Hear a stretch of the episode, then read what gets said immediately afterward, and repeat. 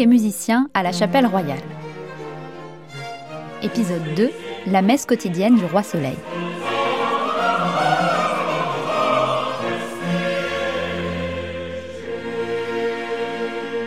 Messieurs, le roi Tous les jours, le roi se rend dans sa chapelle pour écouter la messe. Si l'on en croit le duc de Saint-Simon, courtisan et mémorialiste à la langue bien pendue, Louis XIV n'aurait de sa vie manqué la messe qu'une fois parce qu'il était en campagne militaire. Il rapporte aussi que la journée du souverain était si précisément minutée, réglée comme du papier à musique, qu'avec un almanach et une montre, on pouvait, à 300 lieues de lui, dire avec justesse ce qu'il faisait. La journée publique du roi commence à 7 heures. Le premier valet de chambre s'approche du lit du souverain et joue son rôle de réveil matin. Sire, voilà l'heure. Il va ouvrir au premier médecin et au premier chirurgien venus ausculter leur royal patient. Le premier gentilhomme de la chambre a le privilège de tirer les rideaux.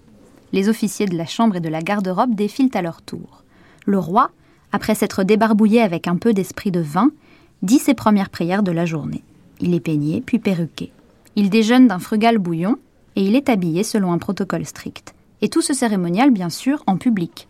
On estime à une centaine le nombre de courtisans à se presser pour assister à ce rituel quasi sacré du lever du roi.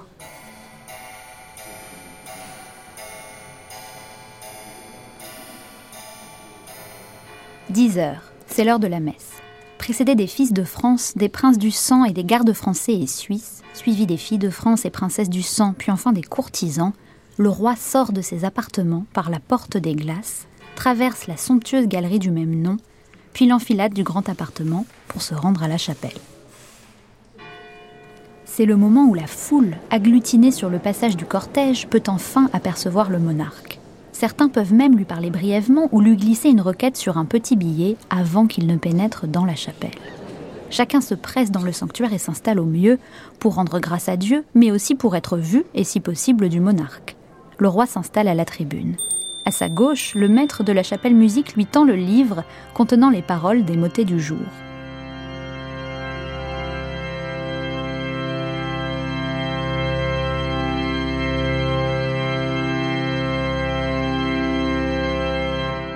La messe matinale, qui va durer une bonne demi-heure, est le premier véritable moment en musique de la journée du roi. C'en est l'un des temps forts. Ne pas assister à ce moment clé de l'expression de la dévotion royale est inconcevable. C'est presque un crime de lèse-majesté.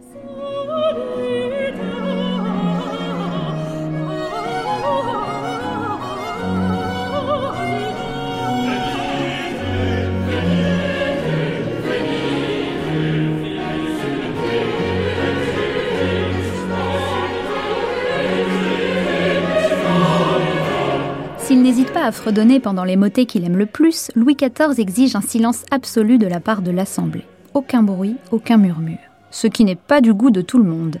Sa belle-sœur, Madame, la truculente princesse palatine, témoigne avec son insolence légendaire de l'esprit scrupuleux du roi et de l'inconfort de la chapelle pendant les mois d'hiver. Hier, à la grand-messe, je crus que j'aurais les pieds gelés. J'eus un dialogue bien comique avec notre roi il me tensait vertement de ce que j'avais mis une écharpe. On n'a jamais été à la procession en écharpe, dit-il. Cela se peut, répondis-je, mais il n'a jamais fait aussi froid qu'il fait. Oui, c'est un grand honneur d'être à côté du roi au sermon. Mais je céderai volontiers ma place, car Sa Majesté ne veut pas me permettre de dormir. Sitôt que je m'endors, le roi me pousse du coude et me réveille. L'attitude de Louis XIV pendant la messe semble avoir été très stricte. Certains courtisans chuchotent, se racontent des plaisanteries, et le roi doit parfois réprimer les plus indisciplinés.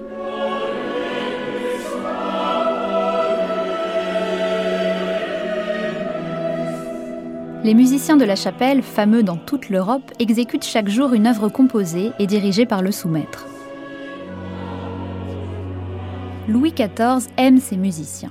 Dans la chapelle, ils prennent place dans les gradins de la tribune aménagée à l'étage, face au roi, de part et d'autre du grand orgue. Ils forment un arc de cercle autour de l'organiste qui est le seul à tourner le dos au monarque. Même le sous-maître, entouré des enfants du chœur, bat la mesure face au roi. Depuis sa tribune, Louis XIV ne voit donc que la musique qui inonde la nef et qui agit comme un miroir musical de la religion du roi très chrétien.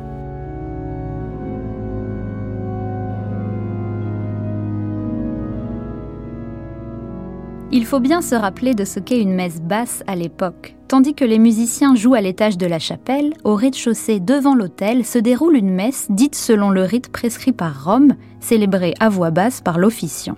Bien sûr, Louis XIV est très pieux, mais pas question pour autant que l'Église empiète sur sa souveraineté. N'est-il pas monarque de droit divin? On a donc, dans la chapelle de Versailles, un aménagement différent de ce qui se fait dans les autres églises du royaume. On a là une liturgie parallèle, l'une pour Dieu, l'autre pour le roi, que l'assistant s'embrasse d'un même regard, la musique étant placée à l'étage au-dessus de l'autel.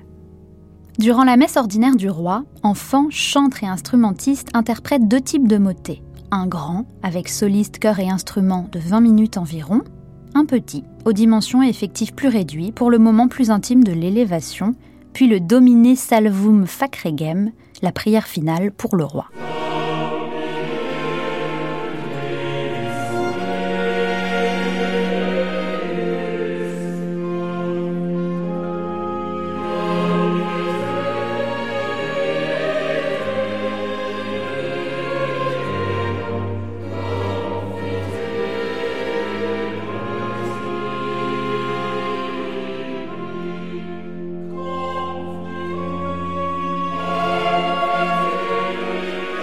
Fournir et jouer de la musique de qualité tous les matins, il faut une organisation sans faille. La chapelle royale est une vraie ruche musicale.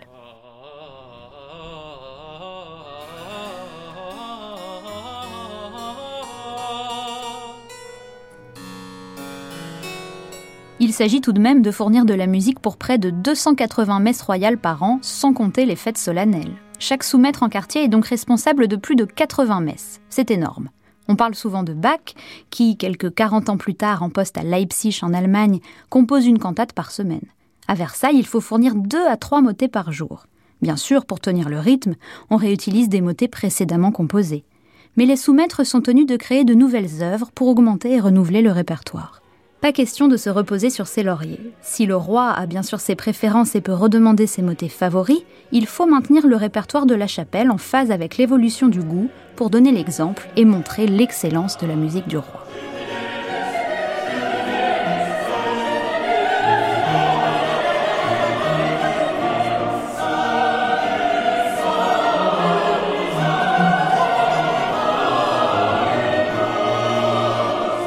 Du côté des instrumentistes et des chanteurs, l'exigence est, là aussi, de mise. Il n'est pas rare qu'ils déchiffrent le motet fraîchement composé pendant la messe, ils ont l'habitude de le découvrir le matin même, posé sur leur pupitre.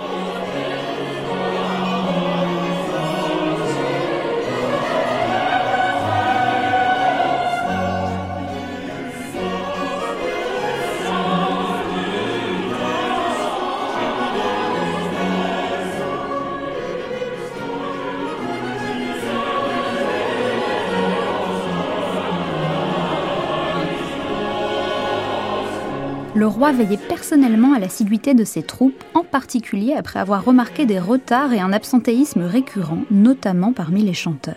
Pour contrôler la présence des musiciens aux messes et punir les absences injustifiées, il serre la vis et met en place en 1692 un système de piques dans la musique de la chapelle. Un piquier est chargé de dresser la liste quotidienne des absents qu'il présente au roi une fois par mois.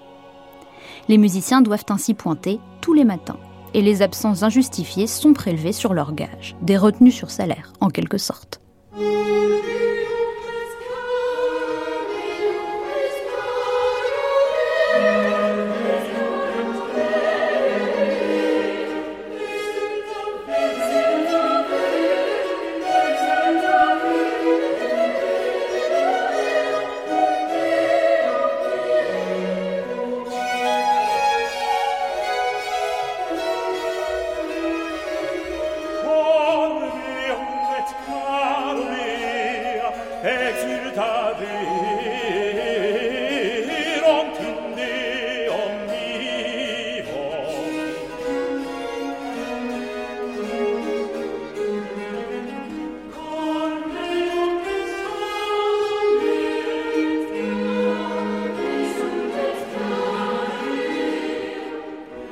Louis XIV souhaite désormais, pour sa messe quotidienne, faste et grandeur.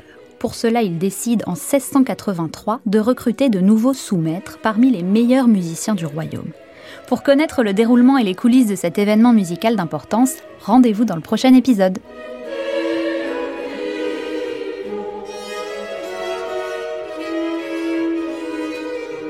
Retrouvez la chapelle et les protagonistes de cet épisode en prolongeant l'expérience sur le site expodcast.cmbv.fr, au programme des archives, des vidéos, des rencontres et bien d'autres découvertes. Un podcast du Centre de musique baroque de Versailles en coproduction et partenariat avec France Musique et en partenariat avec le Château de Versailles. Écriture et voix, Suzanne Gervais. Conseil scientifique, Thomas Lecomte. Équipe de réalisation Radio France, Olivier Guérin, Pierre Monteil et Philippe Mercher.